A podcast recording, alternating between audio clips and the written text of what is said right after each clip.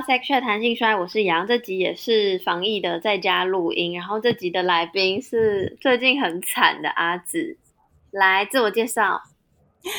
先晚安，我是阿紫，在情色文学欲望里道德沦丧的女人，最近被我的 IG 被 ban 掉了。对，很但但你听起来很雀跃。对啊，为什么要难过？好，可能因为我们个性很不一样。因为要是我是你，因为好，我们现在录音的这天是你账号不见的第二天，第二天而已。要是我的话，我就想说，哦，你可能要休息一个大概两个礼拜，然后我们再来录音。就没想到说可以啊，可以录。我想说，哇，人也太好了，那我就要真的要录哦。对啊，哎，我昨天有跟我的听众比喻，就是我我怎么面对我的账号失去的这件事情，它就像是那个。跨行转账的时候，那个手续费十五块，就是如果你不小心用了一个没有优惠的账户跨行转账的话，你就被扣掉那十五块。嗯，那为什么会难？我曾经因为这件事情难过了半小时。我就有点不懂，就会觉得这是一笔不需要花的钱，为什么我就这样把它花掉了？然后一样之处在于是，就是。我会难过，是因为我觉得我我这个钱就这样没了。但我我后来半小时之后就恢复，是因为我发现，哎，不对啊，我很快就可以把这个钱赚回来，我就不用难过啊，就跟我的账号一样。对，所以我觉得大家会难过，是因为他们会担心说自己没有办法再得到一样的成就吧，所以才会那么痛苦。嗯，有可能。但无论如何，我希望这集播出的时候。账号已经回来了，然后反正无论如何，现在听到这边的朋友，麻烦直接去资讯栏点开那个 IG 账号，然后不管是怎样，就按按下追踪就是了。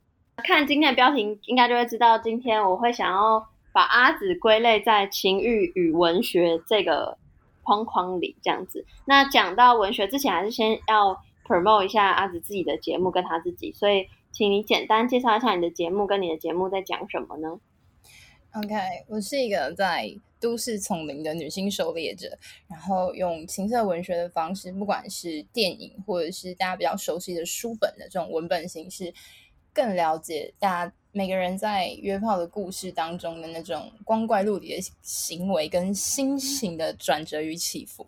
想要问，就是可以聊的主题吧，白总为什么会一开始会选择情欲主题，然后又为什么会把情欲跟文学搭在一起？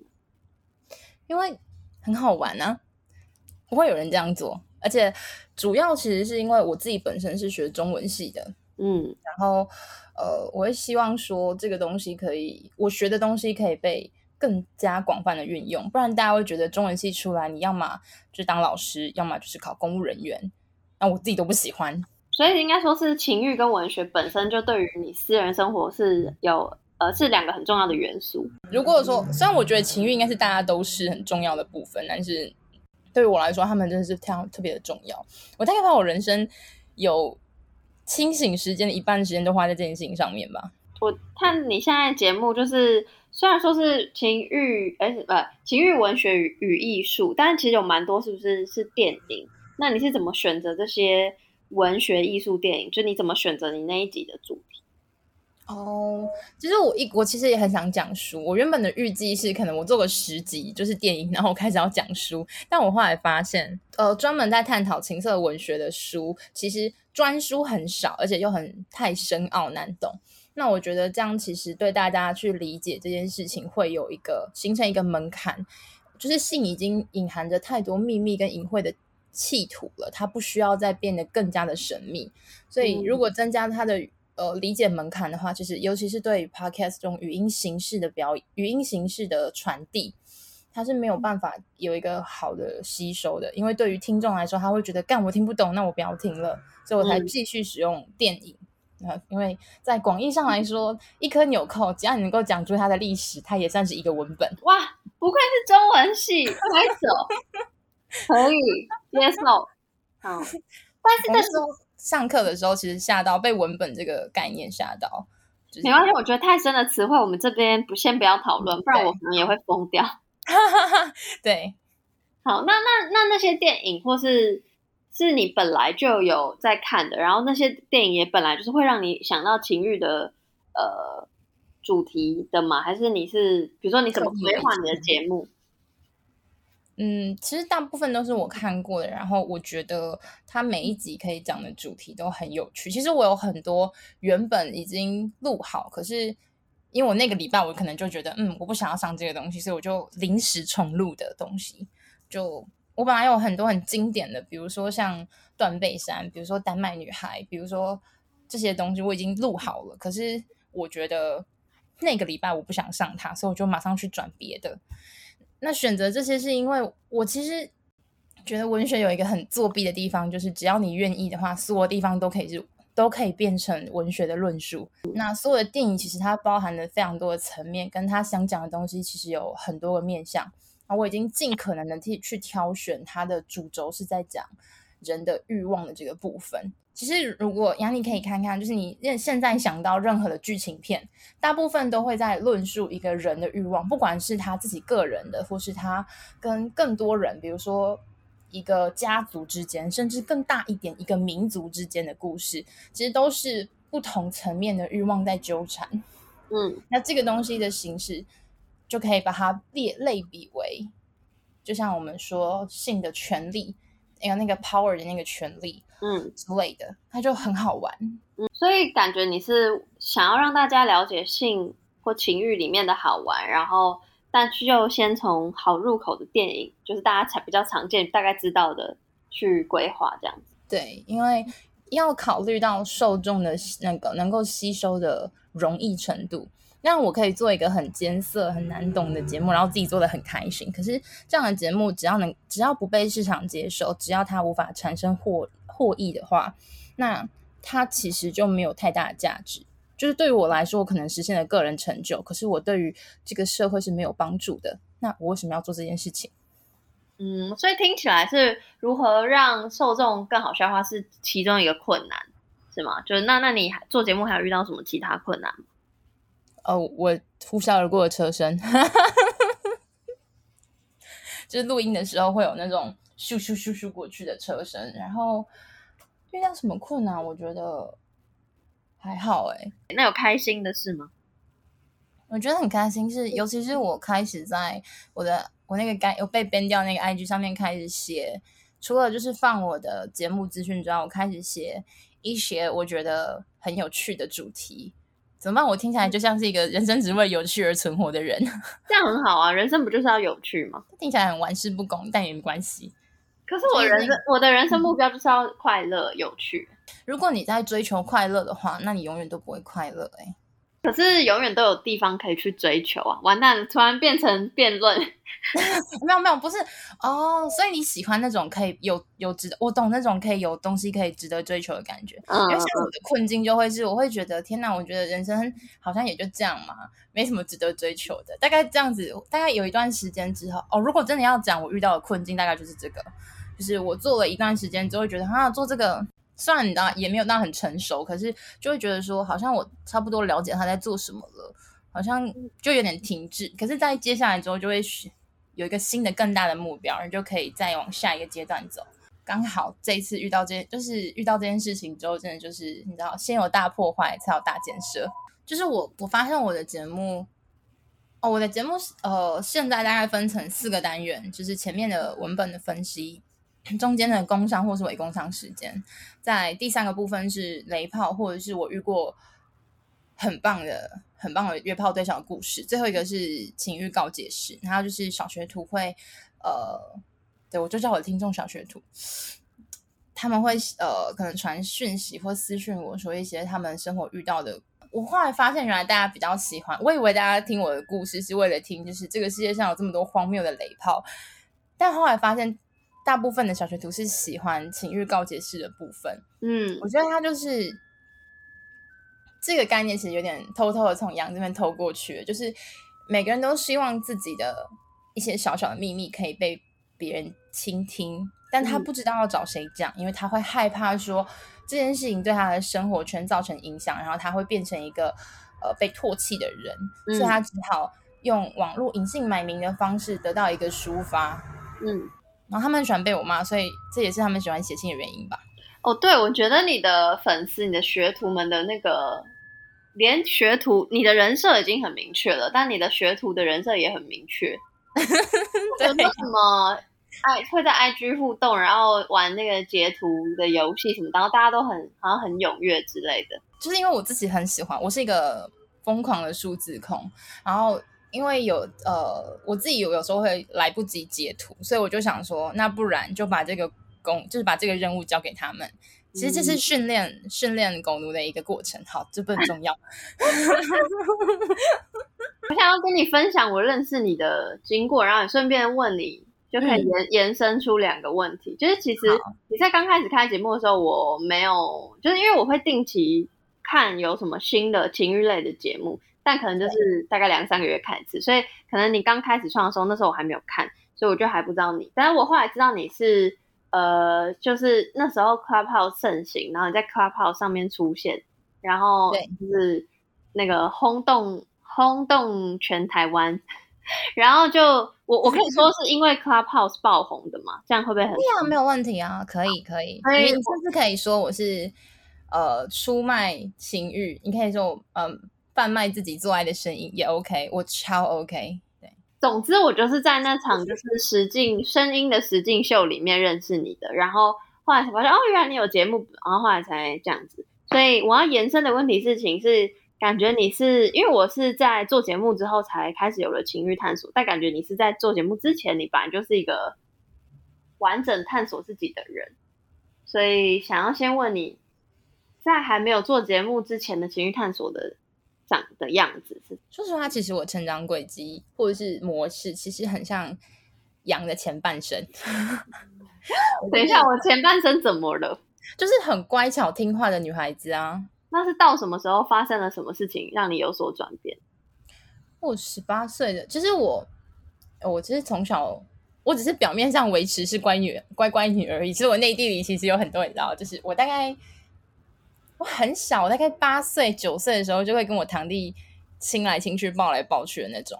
嗯，对，然后还会嗯拿爸爸的手机去打那种付费电话。真的开始对于性这件事情有更完整的认知，是考完高中的那一年吧，就是十八岁那个时候左右。然后那一次之后开始就开始使用交友软体，然后开始跟男生约出去见面。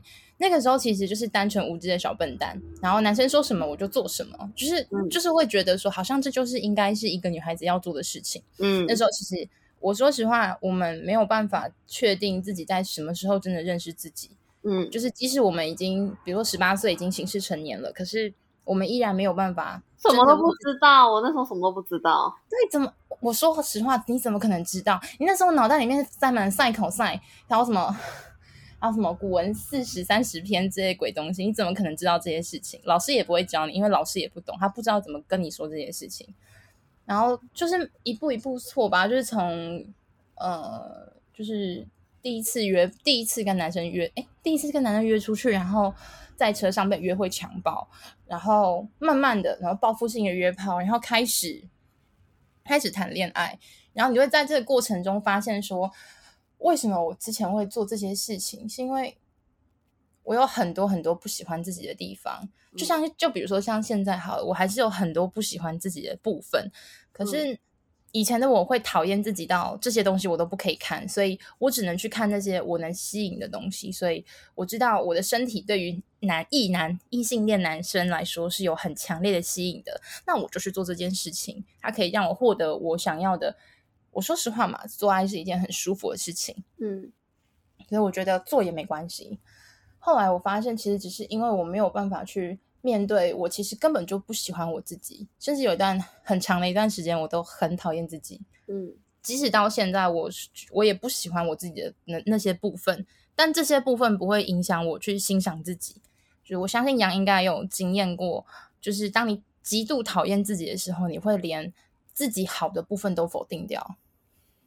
那你是怎么从就是这么不自信的，或是报复性的去做这些情欲的行为，然后到我觉得至少我现在听你的节目，听你看你的发言，都会觉得至少你对情欲是一个正向的态度。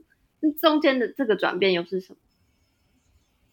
哎，好像是有一次哦，我那时候去美国美国上课的时候，然后我在海边走路，突然走一走的时候，就发现说，哎，好像其实我也不需要一直对于。我被强暴这件事情耿耿于怀。嗯，就是那个，如果这个东，如果一个不好吃的东西，你吃你吃到了就会把，你就会想把它吐掉的话，为什么一个不快乐的回忆，你会一直把它放到脑袋里面，不断不断的循环播放呢？嗯，对啊，就是我这也是一个很突然的想法，是不是？对，就是很突然，很对。虽然我花了很长的时间，就是去探索自己的内在。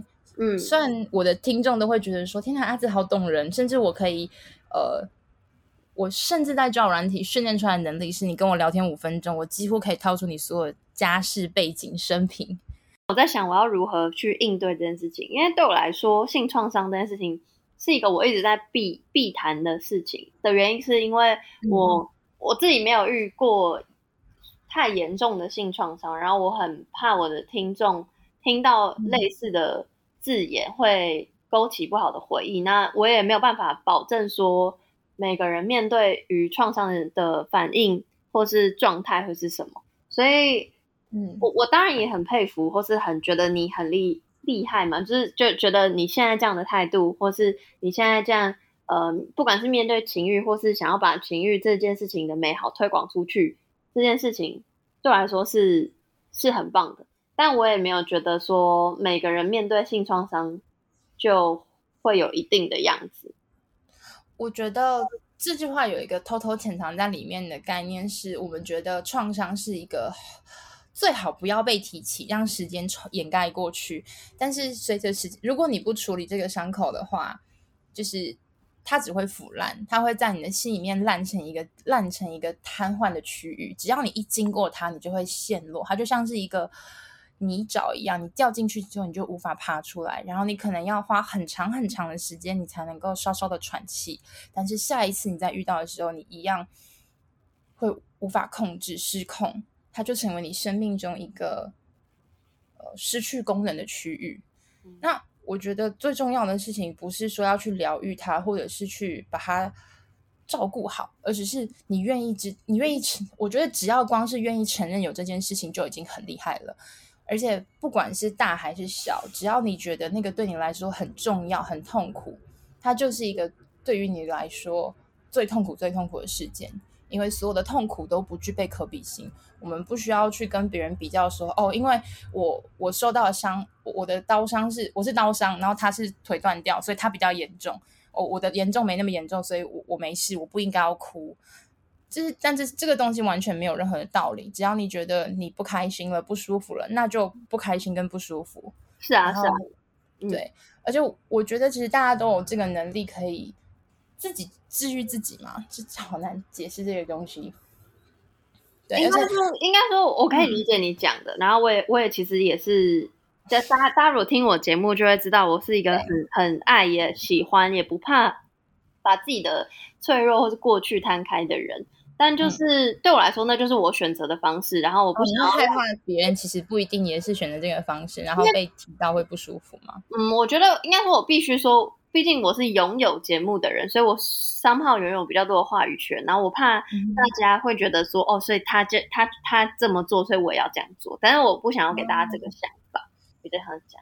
但总之就是，确实我这样讲没错吧？确实，你现在面对情欲的态度是相对正面的。是吗？哦，如果硬要谈论正面跟负面的话，是的。哦，我刚我知道我要说什么了。刚那个关于杨说的那个性创伤，嗯，我觉得是，如果我们害怕去谈论这件事情的话，我们应该要去处理的是这个害怕，而不是性创伤本身。嗯，就是为什么我们会对这个害怕？这个处理完之后，其实性创伤本身就没什么问题了。我们会不敢去谈论，就像那个时候我被强暴之后，我不敢去报警一样，我就觉得好像这样。好像是我的错。我跟你讲，那个时候的人，每个人都会陷入，就是都是我的错。对，只是过了这个关卡之后，后面其实就会很快了。我觉得比较比较，我觉得我的不敢不，我的避谈有点像是，我也我我比较害怕的不是这件事情，然后我也不是说，我觉得我完全不会觉得是呃受害者的错，我只是会一直觉得我自己很没有立场讲述这件事情，因为我就是对啊，就像你刚刚讲的那个伤害是。不可被比拟的。那确实，比如说骚扰事件，可能很多人都有经历过，我有经历过相对比较小，虽然我知道不要比，但你不要一直在那边说你自己的经验很小，好不好？那我觉得这是我的个人习惯啊，就大家如果私下认识我的人，就觉得我很烦，因为我会一直讲什么抱歉、对不起，然后我很怎样之类。但我这就是我自卑心理，所以这个是我已经认识我很久之后，我也很乐意跟我的自卑共处。然后现在，我觉得你玩玩自卑玩的很开心。OK，那我不打扰你。总之。话说回来，但既然确实，我觉得也不要用什么正向、负向去谈论情欲探索。那现在你会怎么形容你自己的情欲探索的？怎么讲？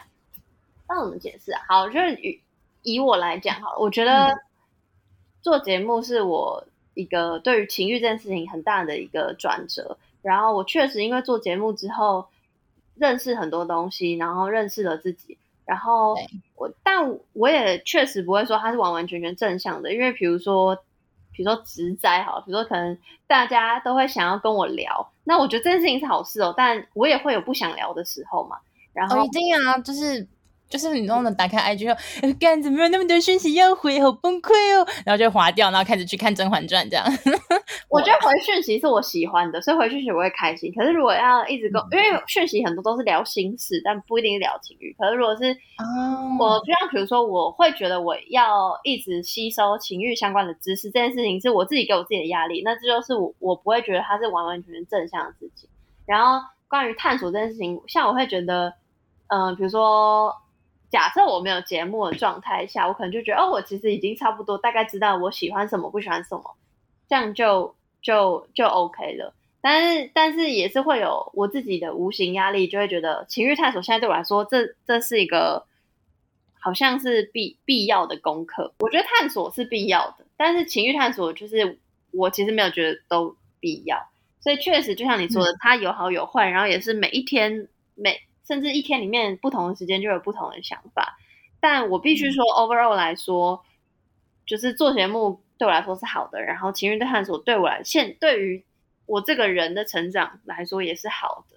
因为你说你是在做节目之前就有呃很起起伏伏的历程，那你做节目之后有对于情欲这件事情的想法有转变吗？有因为跟学徒们的互动有所转变？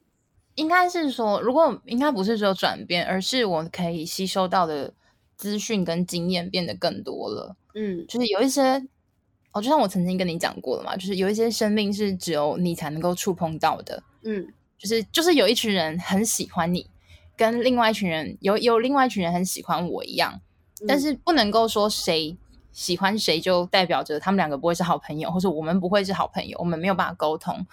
只是，他就跟你选择情欲一样。我今天想跟什么样子的人发生关系，或是我不想跟谁发生关系。我可能今天早上起来的时候情欲高涨，我可能晚上的时候我对于这个世界感到厌弃。嗯，就是这都是你一天当中会发生的事情。就像我们的生活其实有很多个层面可以被组成的，它有工作、有家庭、有朋友，然后还有跟这之间不断流转的欲望。它是情欲也好，它是物欲也好，它是。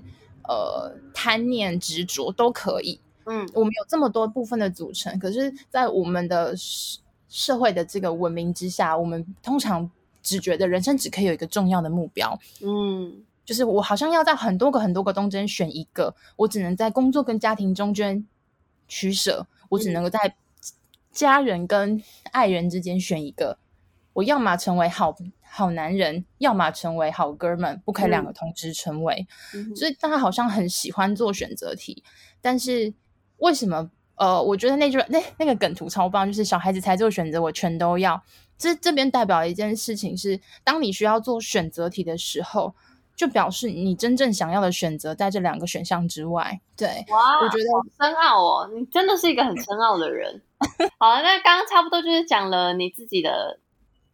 自身经验还有节目介绍，然后如果大家对于阿紫本身有兴趣，就直接去听他节目，就非常精彩。我这边就不多谈了，然后赶快步入就是我自己设定的主题，就是情欲文学。但是想要先定义一下，虽然我知道我定义很讨厌，但总之还是要 narrow down。对阿紫来说，你觉得怎样的文学可以称作是情欲文学？可是如果我们要讨论情欲文学定义是必要的啦，因为它毕竟是一种局限性的讨论，就是他在探讨。人类受到情感控制或是欲望所控制之下产生的行为，然后衍然后衍生出来的整个部分，就比如说我今天就大家以为最纯情。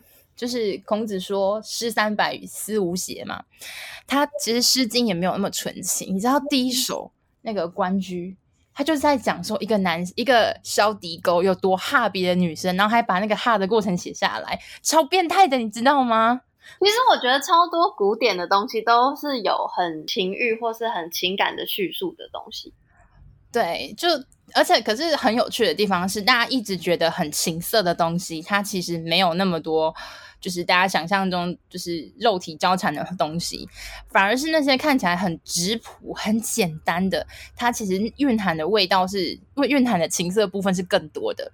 就比如大家觉得，就是那个那叫什么《金瓶梅》，会有很多很多性爱场面。我跟你讲，不，我那时候看的时候很失望。哦，所以你是带着期待的心情去看，是不是？对呀，很很期待，就想说，因为呃，以前就是找资料很不方便嘛，然后呃，图书馆的书都只是那种删减版或者是《金瓶梅》的相关研究，不是《金瓶梅》本人。嗯，然后上中文系之后，你终于有资源可以看到那个东西，你就满怀期待的打开它，然后就是落寞的把它合上。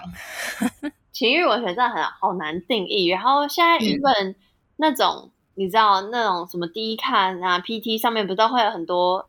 自己创作的啊，西斯文学版，嗯，对我都会觉得那其实就也也对我来说可能也算哇哇，好怕被攻击，对，那是那是，我觉得情欲文学，嗯，就是势必跟情欲有关，但不见得会挑起你的情欲。其实很多东西是你以为它会是。很挑动你的某方面的感觉，但实际上也不见得会，所以大家只要去寻求自己有感觉的部分就好了。嗯，因为这些东西就留给那些很喜欢看书、很喜欢钻研那些古老字句的人就可以了。嗯，真的，因为就就像刚刚讲，就是我觉得可以相反来说，就是你说你以为会有情欲，但其实没有。那相反来说，可能有的书籍它本来没有要讲情欲，或是它看似原来讲情欲，但它也是情欲。比如说，我个人之前在。很久之前在那个贴文分享过，就是春扇，就是他在他是食食谱类的书，对，那他在描写食材或描写他怎么看待食材或食材对人的影响，就是有一些情欲的氛围。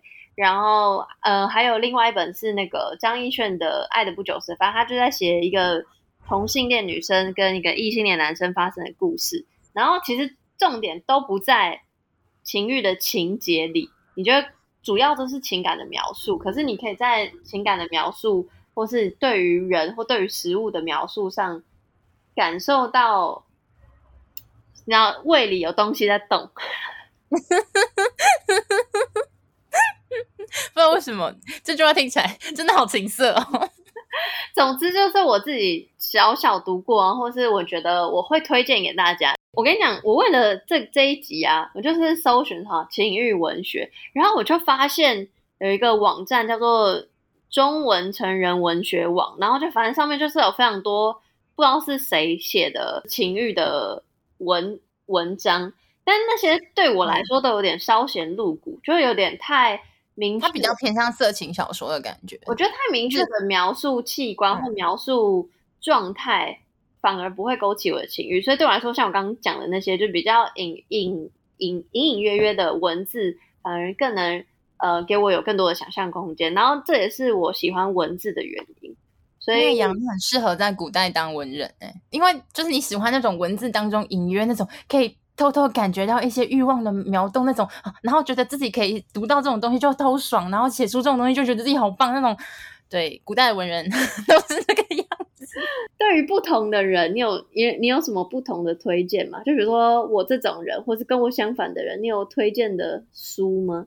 以文学来说，嗯，我要想一下哦，因为我现在已经很少，我以前很喜欢看的，我觉得大家可以去尝试看看。但是以就是女性或者是喜欢 BL 的人来讲，我小时候非常喜欢看 BL 的小说，超赞。哦，对，我不知道为什么他们谈恋爱谈起来就是跟异性恋不一样，就是因为最早开始看那种霸道总裁爱上你啊、月薪小娇妻啊，然后之类那种那种系列的，那种四十九块一本、九十九块一本那种小说。嗯然后接下来就是进入到 BL 的世界。Oh my 嗯 god，BL 世界真的超棒！嗯，真的，好像很多人推荐。看两个帅哥谈恋爱，心情不好吗？那那刚好提到《金瓶梅》嘛，那古典情色文学里面有推荐的吗？或是你比较熟悉的？古典的情色文学，我觉得大家可以去看那个楚，如果你们看得懂的话，《诗经》跟《楚辞》都超棒的。尤其是我跟你说，如果你《楚辞》没有办法看完整部，你只要关键字搜寻宋玉，我跟你说，宋玉就他妈是个大变态。等一下，等一下，宋玉怎么怎么写、那个唐宋的宋，玉嗯佩的玉，哦、？OK，好，继续。他对，宋玉就是真的超变态。他呃写了，大家应该知道登徒子这个东西嘛，就是嗯讲说你就是你就是个色狼，你是个变态，你是一个偷窥别人的人之类的，觊觎别人、哎哦缠人家身子的人。嗯那这个他是来自于宋玉的一篇叫做《登徒子好色赋》。嗯实际上有没有登徒子这个人，其实我们不得而知。那他就是在讲说登徒子这个人有多好色，而且他描写人家好色的时候超级无敌不友善的哦。他说他好色的程度是他老婆，他说人家老婆长得很丑，牙齿被蛀，然后有痔疮，然后背上长脓，然后呃眼歪嘴斜，脸上都是麻子，这样子的人，他还跟他生了五个小孩。他说这样叫登徒子好色。就他纯粹贪，他的意思是说，他的好色是纯粹贪恋肉体的交欢，就是贪对纯粹的想要打炮。这样子然后他就说自己有多高洁呢？就是我呢，我家旁边住了一个妙龄女子，大概十五岁还是十六岁，然后呢饱读诗书，然后呢呃眼睛非常的明亮。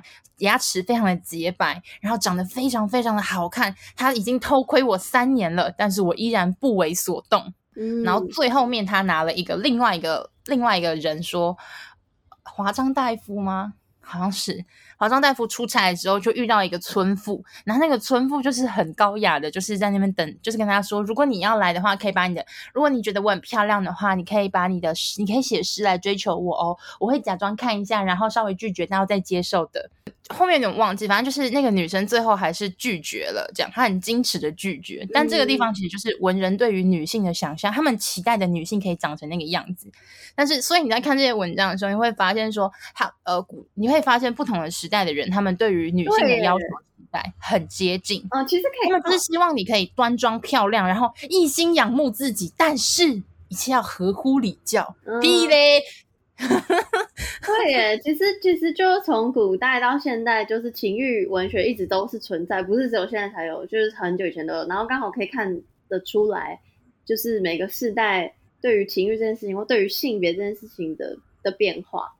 我觉得这也是最厉害的是唐朝，唐朝的女性真的是豪放，或者是应该也不能用豪放，就是她们的存在的地位是真正真正真真正正的跟男人是一样的，嗯甚至是大家会觉得生女儿比生男孩还要好。就是我那天看到一个说法，他是说只有在这种真正呃兼容并蓄的朝代之下，女人、女性或者是各样不同的性别人才能够真正发挥出他们所有的潜能。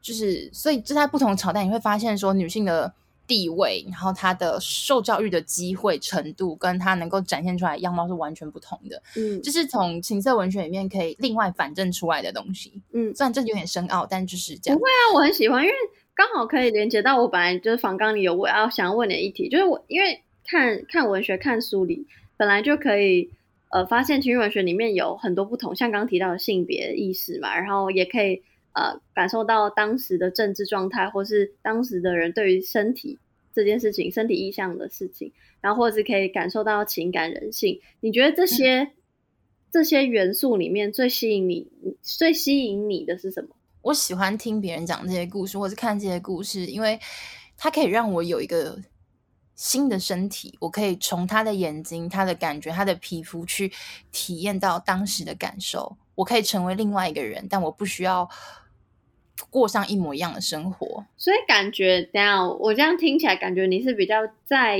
意，或是喜欢，或是呃想要研究是关于个体人个人性这件事情，是不是？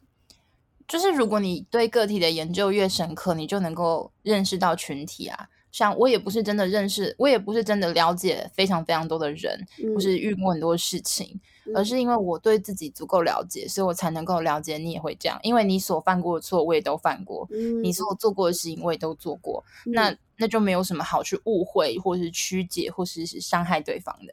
嗯，好棒哦！因为我其实我本来也也想要讲，就是我其实对于人性或人的情感这件事情最感兴趣，因为我觉得很多在描写情欲的，不管是文学也好，电影也好，都其实最后都是在讲人性，然后都是都是在讲对于情的的的的呃表现方式或的看法，然后这个东西是。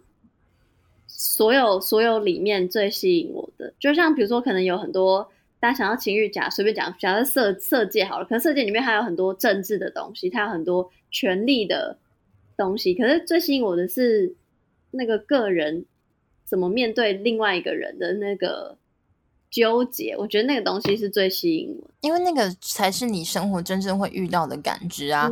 就是我到现在还是不太能理解，所以我有点政治冷漠，是。我不太能理解这件事情跟我的关系到什么程度的时候，我就不太会去参与。比如说政治，嗯，所以可是这些他描述的情感或是呃欲望的纠缠脉络，然后他那种情绪的扬升，你就会感觉到他跟你是一体的，因为那个那个情感，即使不是发生在同样的背景之下，你也可能遇到同样的状态，你可能会遇到一个你。不应该爱，但是你不小心对他产生欲望的人，你不小心对一个你应该只有呃纯粹的，比如说肉体或者是工作关系的人产生额外的情感，或者是对他产生别样的欲望，就是大家生活中一定或多或少都有这样的经验。嗯，所以为什么艺术或文学它会被？大家所追捧，或者是影视娱乐会这么的受到欢迎，是因为它既反映了我们生活当中所追求的东西，它又同时的升华了这个部分，它有更漂亮的画面的感觉，营造出更美的氛围。虽然我觉得有时候生活的戏剧化是不健康的，但是它确实真的反映在我们的生活里面。嗯，那你觉得文学艺术跟情欲之间的关系会是什么？他们是相辅相成的吗？他们还是他们是怎么样的互动或是依赖关系？我觉得他们既为对方的养分，也成为对方的性，就是对方的表现型吧。就是文学可以，文学跟艺术，他们可以从应该说我们在拥有、撰写、扮演、使用。情欲的时候，这些东西被记录下来，它可能文字记录下来，它可能成为了文学，然后它被画下来。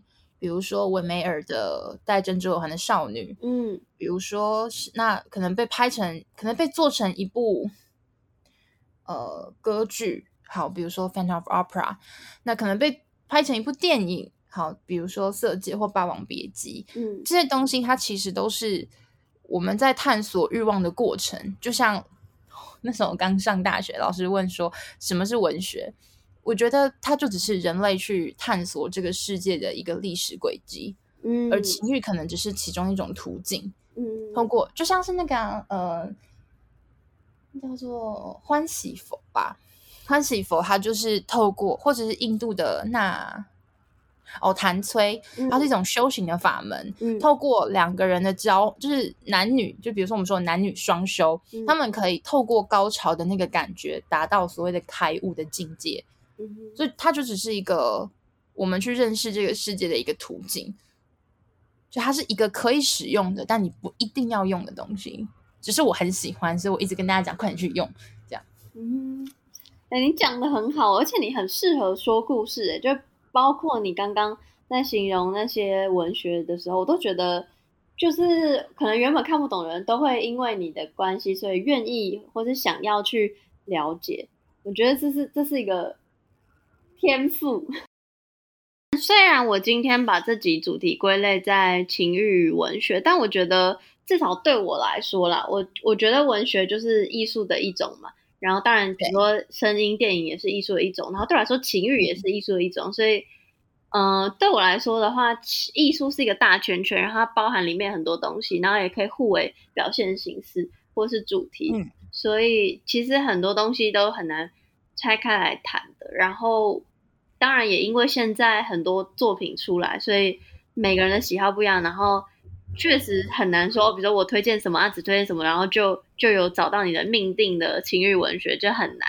所以我我可能还是会放。一些我看到的，比如说网站或者什么，然后推荐大家可以去从里面找，然后或是我会请再请阿紫推荐几本或者推荐来源。嗯，你觉得要搜寻什么才可以比较能够找到？还是你觉得就别也不用特别找，就是他如果是你的，他就会来找你。如果你爱我，你会来找我的意思 是不是？之类，就那本书就突然哎。跑到你的广告广告栏之类的，哦，这好酷哦！这是什么？就是那个向宇宙下订单之类的之类的，不知道哎。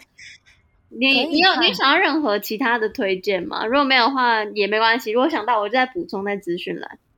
好哦，好，没关系。那反正就是有的话，你们现在就去资讯栏看；没有的话，就就没关系，就直接私讯阿紫，然后跟他说你可能喜欢什么，我不知道，他可能就会回你，这样子可以吗？可以，也欢迎听众推荐。那最后再宣传一次自己的节目吧。虽然我在这集表现出我非常知性跟唯美的一面，但其实我在我的节目里面会展现出更多疯狂，然后大家很喜欢的那种描裸露的描述的情欲的状态，比如说肢体的纠缠，如何纠缠这些东西。那如果你想要了解更多细节的部分的话，我相信我的节目一定可以给你。